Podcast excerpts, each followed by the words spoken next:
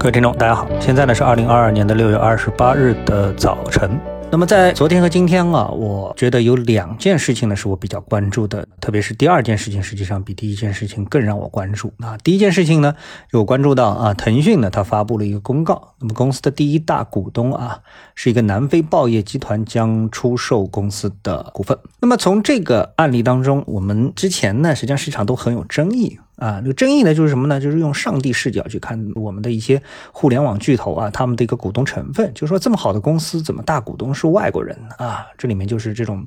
民族的这种感觉啊，油然而生啊，觉得啊，这个怒其不争，哀其不幸啊。而事实上呢，我们知道啊，在这种互联网企业，我们在之前的节目当中也说过，在它的初创期啊，那么是需要天使投资的，因为谁都不知道它一定会成功。啊，能够有幸成为阿里啊，或者是腾讯的这样的一个天使，最后获得了无数倍啊，真的是很难以计数的这样的一个倍数的一个收获，实际上也是一种运气的成分啊。妒忌呢也是妒忌不来的。但是现在呢，我们说腾讯确实比较痛苦啊，因为他的这个大股东啊开始哎要抛股票了啊。为了达到这个抛掉的目的啊，同时呢又尽量不影响股价，所以他呢每天出售的公司的股份平均不会超过公司股份的每日平均成。成交量的百分之三到五啊，也就是说，如果啊每天的这个成交量是一百万的话，那么它只能抛三到五万啊，就是这么样的一个结构啊，这就叫钝刀子割肉。所以呢，腾讯的小股东啊，持有腾讯的股东现在是感觉上是非常的不舒服啊，这是一点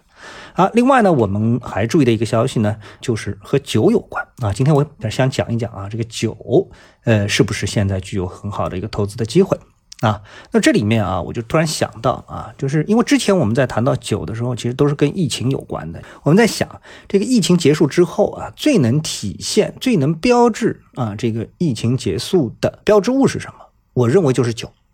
啊，虽然当然涵盖一个更大范围的，像餐饮、酒店啊、旅游景点啊，都算，对不对啊？因为这些都是重灾区，对吧？但是里面的酒，我觉得特别能体现啊，因为特别是像这个上海，在上海，我们看到两个多月的啊这样一个分城区当中，那人的精神肯定是非常有压抑的啊，这种压抑需要一些娱乐啊，特别是需要酒来舒缓。啊，这时候呢就出现了很多的社会性事件，那种远一点的啊，我就不说了。像近一点的，哎，又有一个上热搜的消息啊，大家肯定都注意到了，就是郭德纲这个德云社啊，里面有一个演员，那么他呢去非法入室骚扰一位女性，然后呢被公安逮起来了。在这个事件当中，一个很重要点是什么？他喝酒了啊，据说是在酒后醉酒的很厉害的情况下，哎，跑到别人家去了。啊，当然里面有很多的细节啊是非常蹊跷的啊，比如说，这不是明明不是他家，他也不认识这个女性，他一把就把这家这个门给推开了。啊，所以呢，网上呢对很多的事件，大家其实都是非常有争议的啊，看这个公安系统到底怎么样给这件事情啊一个一个结的结论。但是在没有结论之前呢，呃，我们看到德云社已经跟这个人是划清界限了啊，所以这是上热搜的东西。但是我注意到里面的是什么呢？就是酒。如果说无论如何不管这件事情最后完完全全都是这位啊男演员的责任还是怎么样，在这个过程当中酒都起到了非常大的一个作用啊，因为这个时候他一定程度上也是在舒缓自己的精神，但是呢舒缓过头了就喝多了。啊，所以我说觉得这个疫情啊，在未来的这个，嗯，就是我们上海啊，已经宣布我们的疫情已经胜利了，对不对？那胜利的标志是什么？要开放堂吃。开放堂吃之后，大家最想干的一件什么事情？我觉得就是喝酒，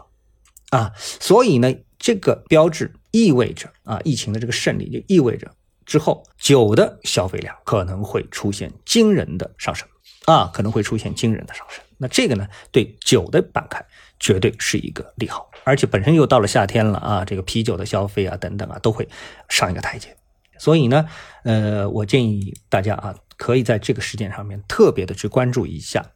酒啊，特别像酒 ETF 这样一个板块，我觉得在这逻辑上是完全走得通的。谢谢各位的收听。晚上八点啊，我们会有一场直播，从技术和消息的两个角度来对下半年的投资机会呢做一个展望啊。那感兴趣的朋友呢，可以先关注我的喜马拉雅的账号，然后呢晚上的时候呢点击我的头像上面的正在直播，那么就可以进入啊。期待大家在直播间里面不见不散。